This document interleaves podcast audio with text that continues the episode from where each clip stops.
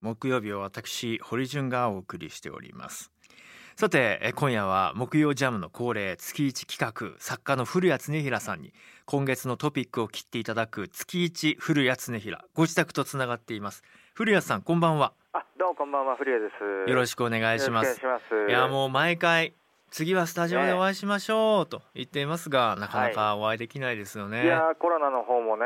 うん減ったと思ったら急に増えだしたもんでびっくりしてますよね。そうなんですよ。国際的な航空業界のアライアンスでも、うん。はい。まあ、あのもともとは2023年には正常化というふうに見通しを立てていたんですが、ええ。今回の世界的な、まあ、第2波第3波によってえ24年。ただまあこれも楽観的な数字という見方もあったりしてええ。世界がこう孤立分断その中でこうナショナリズムがどのように醸成されていく未来があるのかなど、え懸念は尽きないんですよ。どう思います？ね。えうんまあ航空業界についてはそのボーイングの747でしたっけ？はい。それが製造打ち切りになるっていうのがコロナの影響であであるということ報道されましたんでまあそれはショックですよね。結構愛着のある機種だったもんですから、まあ、さらにそのやっぱり人と人とが海外に移動しないと、え。基本的に人間って会わなくなると、あの大好きっていう感情よりも、ええどちらかというとヘイトというかね、えうん憎しみというか、なんか嫌なこと思い出しちゃって、ええっていうのも国際関係でも同じだと思うんで、あんまりこの民間交流がなくなると、ですねええ国際関係の分断というのも、まあ、進むのではないかなと思ってますよ。そうですよね。はいえーね、ツイッターでみちさん。日本が不安や不満にあふれている一因はあなたたちの放送姿勢にありますが有益な情報を流す努力もせずに何を人事のように批判ばかりというお叱りのツイートもいただきましたけども。ね。まあ手探りですが模索しながらこうやって皆さんとつながり合いながらねはい、発信していきたいなと思っています。ありがとうございます、はい、さて、えー今月の主なニュースいろいろありました、ええ。なんかもうあっという間でしたが僕の手元にはあの石井妙子さんが書いた女帝小池百合子があ。今日もスタジオの中にこう置いてあはい、はい、るんですけど、読んでらっしゃるみたいですね。ええ東京都知事選小池百合子さんが再選。はい、一方 GoTo トラベルキャンペーンは東京除外の中で前倒し、はい、えーそして ALS 患者の方に対しての嘱託殺人事件。はあ、ありましたね。はい、え韓国慰安婦少女像の前に土下座する安倍総理像を設置。はい、さらに災害が発生しています。九州豪雨。そして今週は山形での豪雨。被害が甚大です。はい、一方棋聖誕生、ね、藤井聡太さん史上最年少タイトルを獲得と、まあ、こうしたニュースがいろいろ連なっていましたが、はい。古谷さんが選んだニュースは何でしょうか？えーまず一つ目はあの韓国ピョンチャン市における、えー安倍首相の土下座あー銅像に対する日本政府のお苦言に違和感というお話であります。はい、はい、えー今ありましたけど韓国のピョンチャンねかはい。つてあのオリンピック・パラリンピックも開かれたあのピョンチャンですが、はい。植物園内に設置されていた慰安婦像の前に安倍総理を思わせるスーツ姿の男性が土下座する像が設置されたと、はい、まあ、これはあの民間の施設内での出来事です。これに対しして菅官房長官が国際儀礼上許されない。日韓関係に決定的な影響を与えると強く非難。はい、さらに立憲民主党の福山幹事長も強く抗議したいと語っていると、そうした中共産党の日本共産党の新委員長はえ韓国政府による行動ではないからというコメントを出していてまあその、はい。それぞれちょっと立場があの変わりましたね。違いましたね、はい。はい。さあこういう状況を古谷さんはまずまずどうご覧になっているか、とまずあのこのピョンチャンにあるあの自生植物園っていうところ、まあ、今回すぐにでも取材に行きたかったんですがコロナの関係で行けないのは残念なんですけれども、まあ、報道で、えーするか見る限りでおいては、まあ、経営者の方が自費を投じて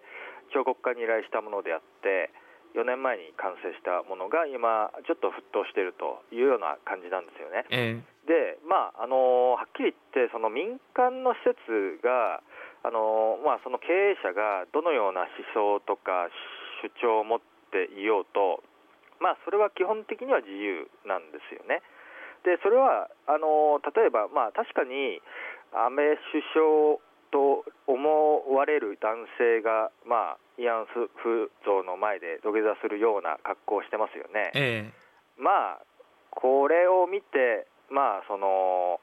うん、国際問題になるかもしれないっていうような想像力は持った方がよよかったのかもしれませんけれども、うんまあ、基本的にはあの民間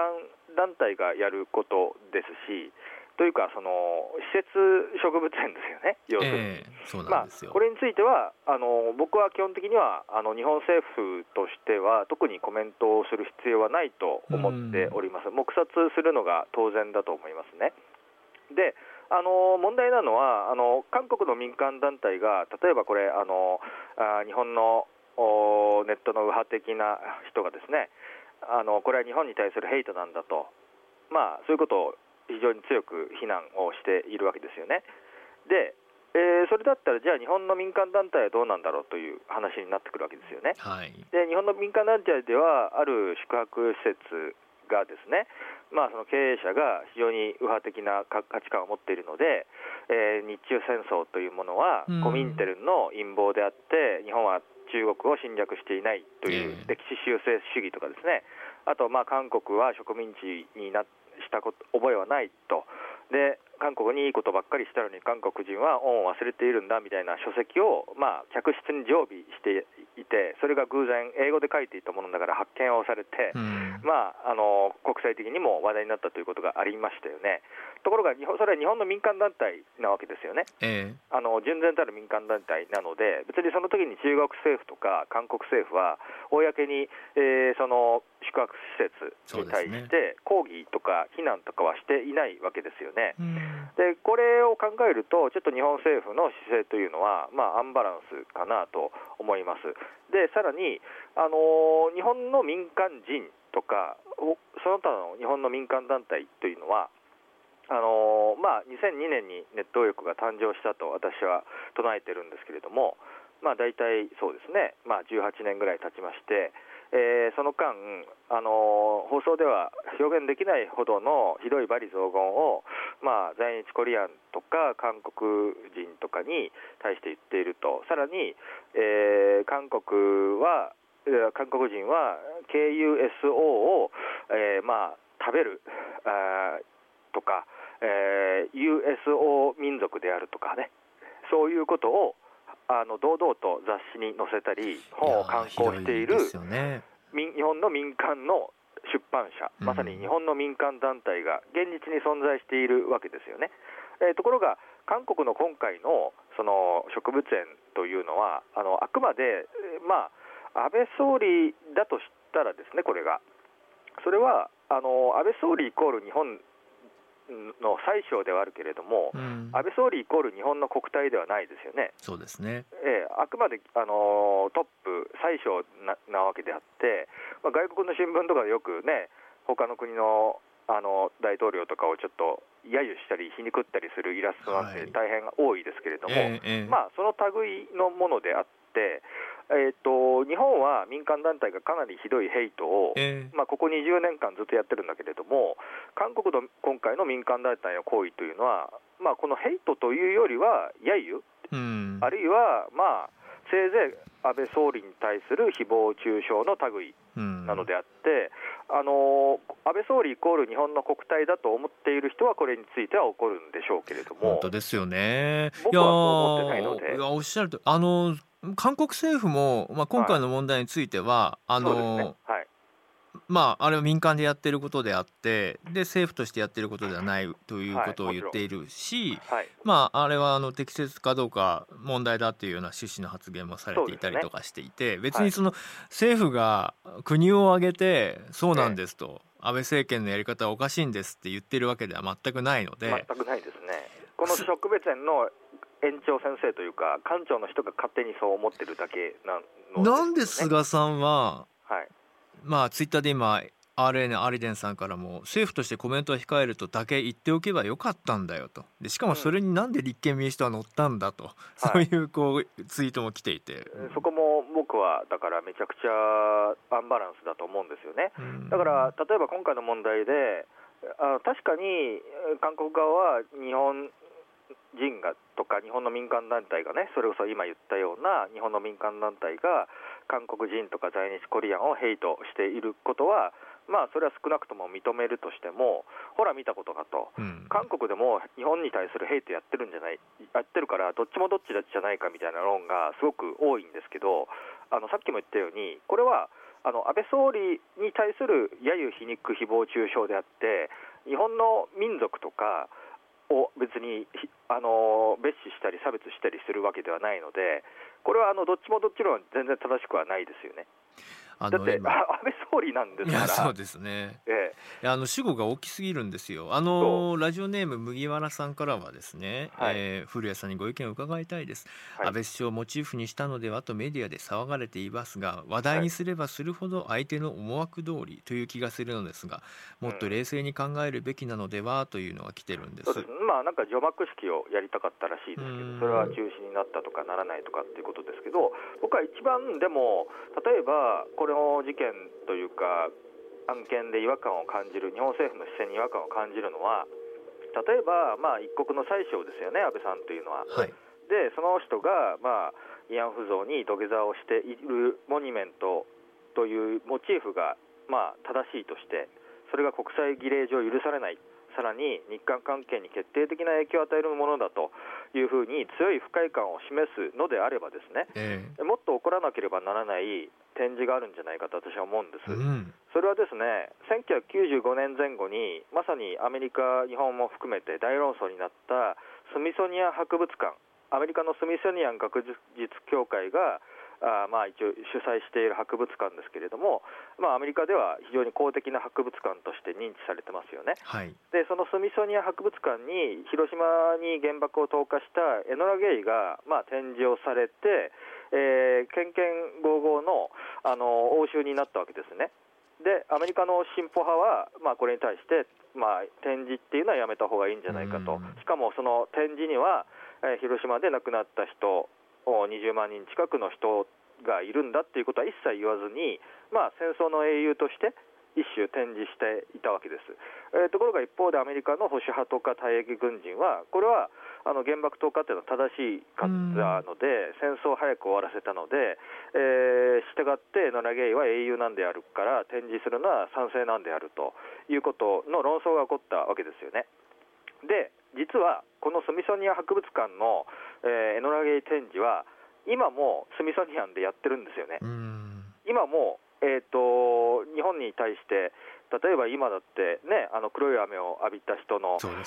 訴訟があって、原告の方がね、あの訴訟の請求勝ちましたけれども、いまだに苦しんでる方がいて、まあ、広島だけで、えー、25万人近くの方々が、ほとんどが一般の非戦闘員なのに亡くなったわけですよね、うん、えー、それについて今、スミソニアン博物館の別室ではあるんですけれども、エノラゲイっていまだに堂々と展示されてるんです、えー、さらに長崎に原爆を落とした B29 はボックスカーという名前ですけれども、こちらはオハイオ州の博物館に展示されてるんですね、うん、でこれは両方ともですねあのこの両方の B29 が投下したことによって、一体どういう悲劇がキノコ雲の下で、キノコ雲の下で起こったのかということは、まあ、一切書いておらず、まあ、これはある種のあ太平洋戦争の英雄なんだということを言っていると。でまあ、韓国の民間団体の一国の宰相に対するその揶揄みたいなものに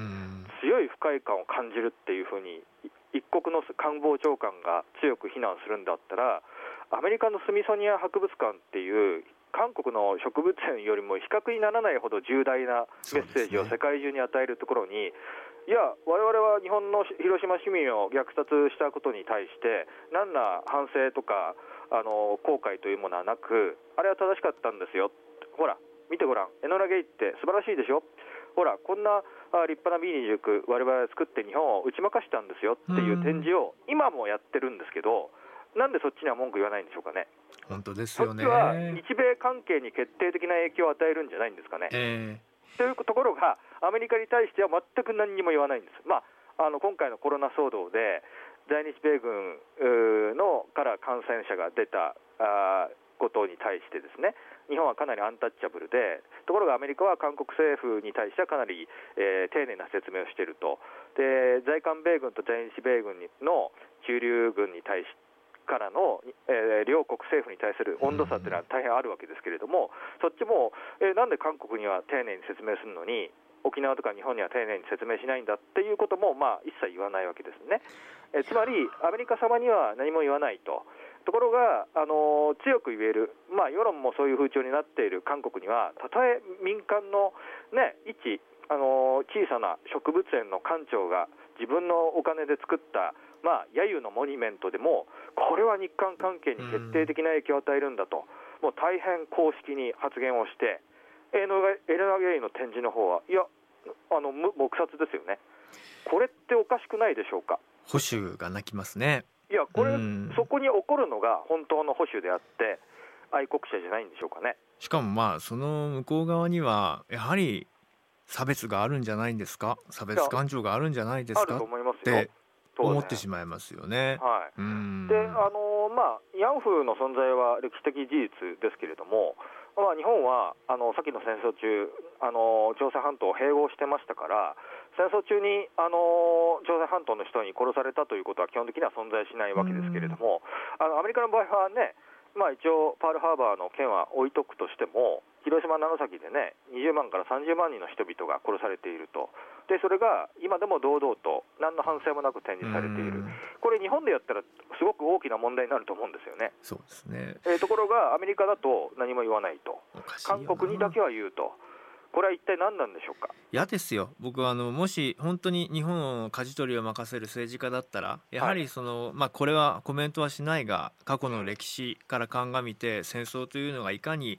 さまざまな非人道を行っていくかということについて、やはり向き合うべきだというような、はい、そういうなんかメッセージを出すとかね、なんか、うん、いや、おかしいなと思いました。さて7月のニュースからさらに古谷さんが取り上げたいもう一つのニュースは何でしょうか、はい。えー、夜の街いわゆる夜,、ま、夜の街とは何か問題についてですね。はい、あの新型コロナウイルスの感染者が多数出ているスポットとして、はい、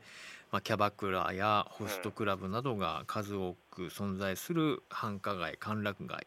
例えば池袋や例えば新宿などが挙げられて、はい、ただその報道される時や、まあ、その役所側の発表として「夜の街」というこう表現が使われたと、はい、まあ随分まあ大くくりな言い方だなと思って、まあ、僕が関わる番組ではなるべくまあ、と夜の街と言われていますが実際にはこうこうこうだとか、えー、なんかあんまりこう行政側の言葉をそのまま使いたくないなという思いもありましたしそうですね、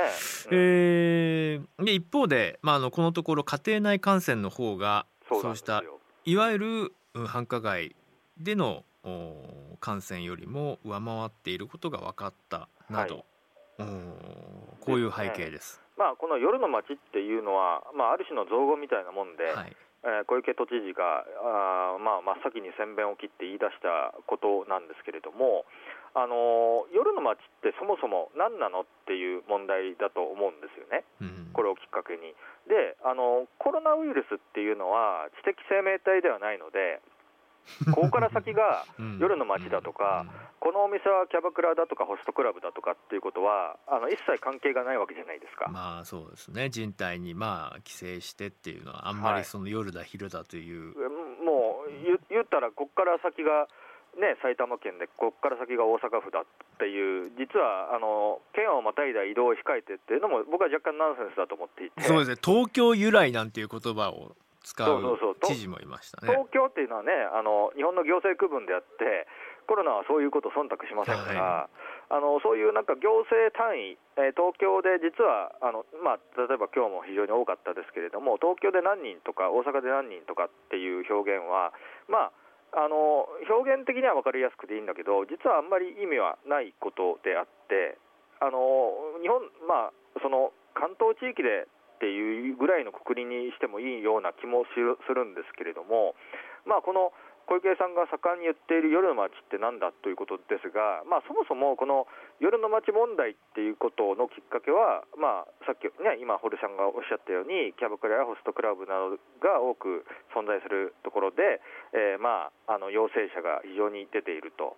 いうことで、まあ、あの感染を防止するようにと呼びかけるということなんですけれども、そうです。だって夜の街って言うけれども、はい、飲食店やい。ろいろなさまざまな、ねまあ、集まる場所っていうのは他にもたくさんあってそれも一緒くたに。で実情知ってる人はああ、ああやってあの例えばシャンパンを回し飲みしたりはしないよねあそこではって、まあなんとなくこう ね夜の街っていう響きのその向こう側が想像できる方もいるかもしれませんが、はいまあ、それはまあごく一部でしょうと、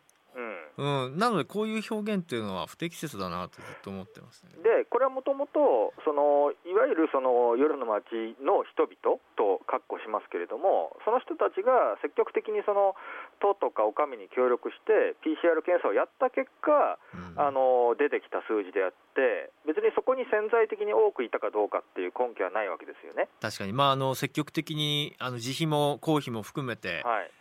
自分たちで協協力力していったということでしたからね。はい、であと、夜の街っていう、さっきも言ったように、コロナは知的生命体ではないので、ここから先が夜の街っていうことを判別することはできないわけですよね。で、夜の街っていうのは、あの要するにあの、人と人との接客業のことを言いたいんでしょうけれども、うんあの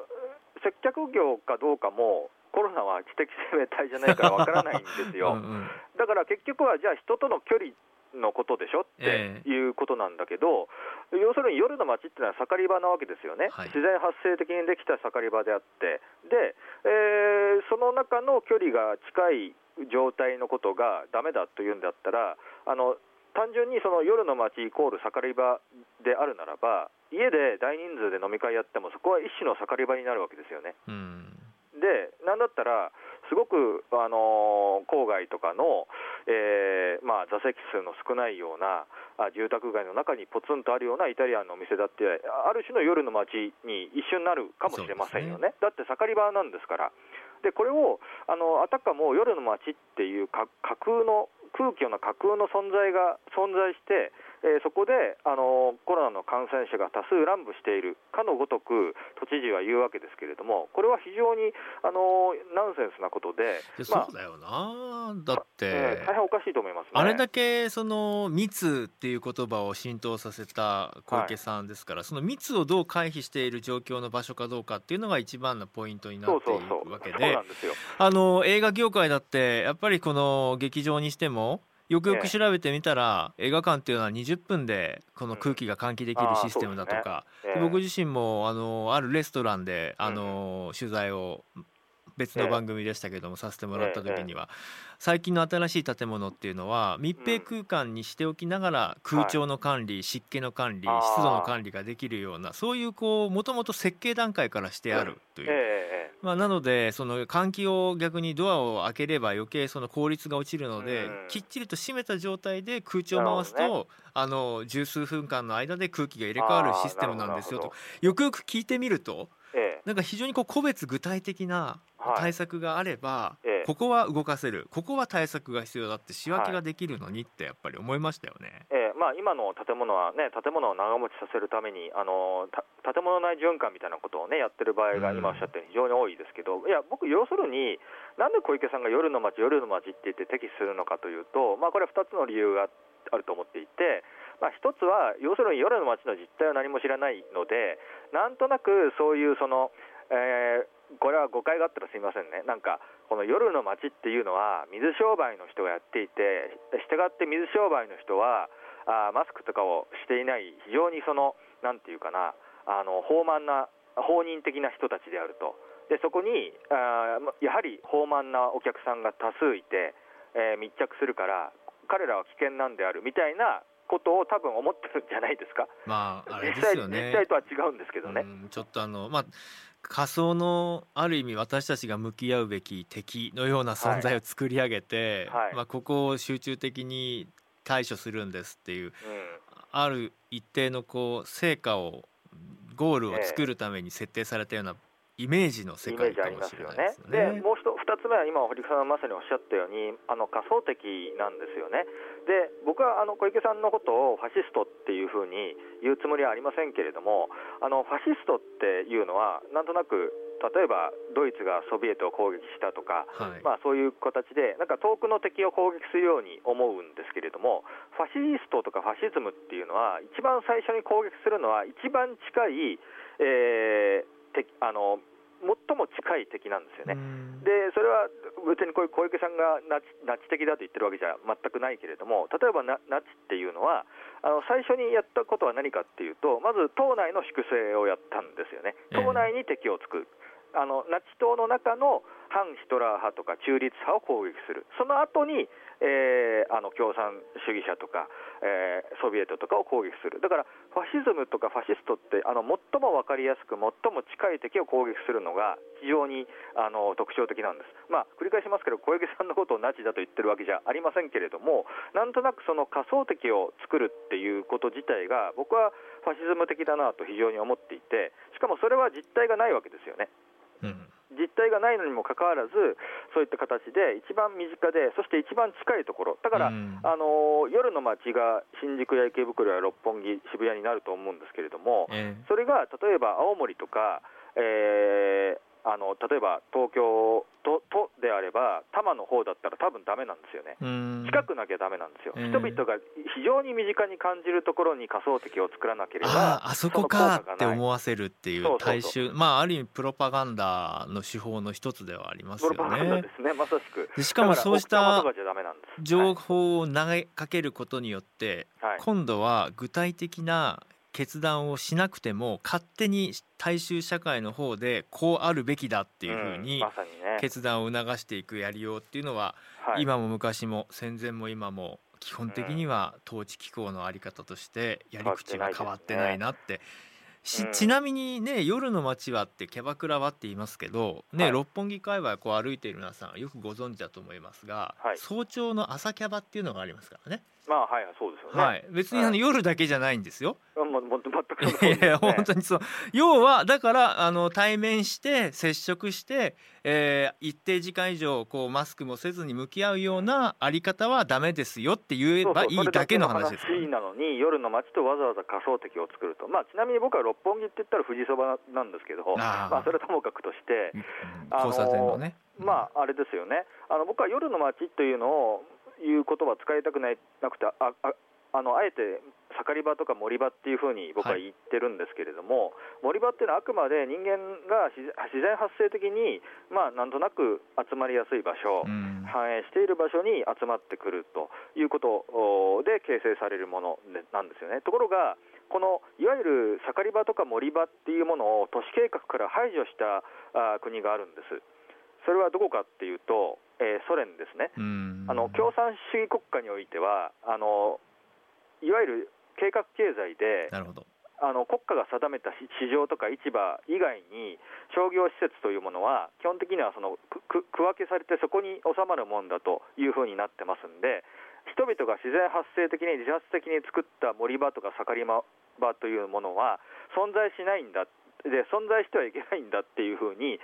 考えたのがソ連なんですよね。だからソ連は今、ロシア時代だから違いますけど、ソ連時代のモスクワも含めて、えー、大都市には、いわゆる繁華街っていうところはないんです、実は。商業地区はあるんだけれども、工業地区はあります、で住宅地区もあります、ところが、いわゆる自然発生的に人々のがあいわゆる伝統とか、まあ、それこそ保守的な、ね、伝統とかっていう上で築いてきた、自然発生的なあの港の近くが栄えるし、ね、あの道路の近くは宿場町として栄えるし、はい、そういうことをね、基本的にはあのソ連とか共産主義って否定したんですよね。なんかね、そんな怖い感じもするんです僕。いや人々の移動がこうして制限されていく中文化を生み出す土壌まで、うん、あのこうしてじゃあ粛清されていくんだろうかと思うと、えー、先行きが不安です。オランダなどは売春の宿で、はい、合法ですからでもだからこそ具体的に全身はどういったこう衣服を身につけるのかとかどうやって検査体制を敷くのかという形で、まあ、対応を取っていたりとか。はいあの僕はあのコロナ禍における今読むべき4冊っていうのを「週刊金曜日」で先週書いたんですけど、ね。はい、その中の一つがあの陰影来さんあの、はい、を挙げさせてもらいました、そこはあの、今あのまさに古谷さんが言われたようなニュアンスと同じような思いです。あそうですはい、ありがとうございました。古谷さん、もうあっという間に時間が過ぎてしまいまして、堀さんとなかなか対面で会えないというこのなんというか、じくじたる思いと言いましょうかね、うん、なかなかコロナというのは憎いやつですな、まあ、そうですね、まあ、この会えない中で見えない 古谷さんを思い浮かべながら、はい、さらなる古谷さん分析を進めていきたいなと思います。こんな人なんじゃないかな。ええ、いやあの会えないけど堀さんのこと愛してますから。愛してます。はい。ダンケション。ということで、はい。次回は8月の27日ご登場いただきます、はい。それまで古谷さんどうかお元気で。いやとんでもございません。堀さんもよろしくお願いします。はい。以上アップクロースでした。ジャーナリストの堀潤です。よろしくお願いしますあの今日の放送では月一古谷恒平この7月起きたことを振り返っただけでも本当に災害もある政治の混乱というか政治不信が募るさまざまな出来事も起きたし世界経済国内経済先行き不透明で本当に今あるのは不安不満疑心暗鬼。一方で気を確かに持とう落ち着いて暮らそう。正常性バイアスがかかりやすいような状況でもあって本当に今必要なのは希望でもその希望っていうのはまさに具体策で放送事業者の役割は何なのかなっていう話も実を言うと今のあの放送の合間に番組のプロデューサーとも話してたんですけど僕はやっぱり放送事業者がやるべきことっていうのは例えば一つには、えー知見の共有ですよね。知見の共有。やっぱりそのそれぞれの立場でこうコロナっていうものをどう向き合ってきたのか皆さんあのここ東京ですけど東京がまさにこう被災地になった災害だと考えた時に皆さんそれぞれ言いたいことや感じたいことあるんじゃないですか？うちの現場ではこうだったとかいや身内に発熱者が出た時にはこう思ったんだとか自分がそのコロナに陽性になった時にはこんな感情に苛まれたんだとかなんかそういうことがこう集まって共有されることによって、えーあじゃあこうしていくのがいいんだねとかあじゃあこういう方法が他にあるかもしれないねとかここは世界中見渡してみてもまだ誰もその解をあの導き出してない分野なんだねとかいうのを整理してちゃんと伝えることであったりとか。あともう一つは先ほど言ったようなあのまあバラバラになってるわけですよ。そのつながりづらい関係性だから会えないし、えー行けないし、まあ、だからこそその共感共有連帯を何をもってするかだと思うんですよね。その時にやっぱりね負の感情で連帯しようと思うと僕はどっかでやはりこうしんどくなるなと思うんですね。うん、そうじゃなくてどうすればいいのかなって、うん、何をすればいいのかなっていうそれこそこう知恵出しをしていくことによってつながり合えるような連帯っていうのがその媒介役になれたらと今日も改めて思ってました。うん、政治ってねやっぱり過度に期待しすぎるとダメだなって思うのはなんであの人たちはやんないんだっていうその石投げてなんとなく言った感が出て終わりっていうそうじゃなくてなんで私たちはあの人を選んだんだろうなんで私は今までここまで知らなかったんだろうじゃあ俺たちはこれから何するんだっていう私たち側からの集える場所っていうのはわざわざ国会じゃなくてこういう放送の中で集まれるわけですから。まあぜひ「ハッシュタグ #JWAVE」「ハッシュタグジャム・ザ・ワールド」でつぶやいてください。あの僕らにとって耳の痛いことも放送の中でどんどん取り上げていきたいなと思っています。それはなぜかというとまあなんだよジャム・ザ・ワールドって言いながら聞いているあなたも、まあ、僕にとってみると、まあ、大切なリスナーの仲間だなと思っているので是非力を貸してください。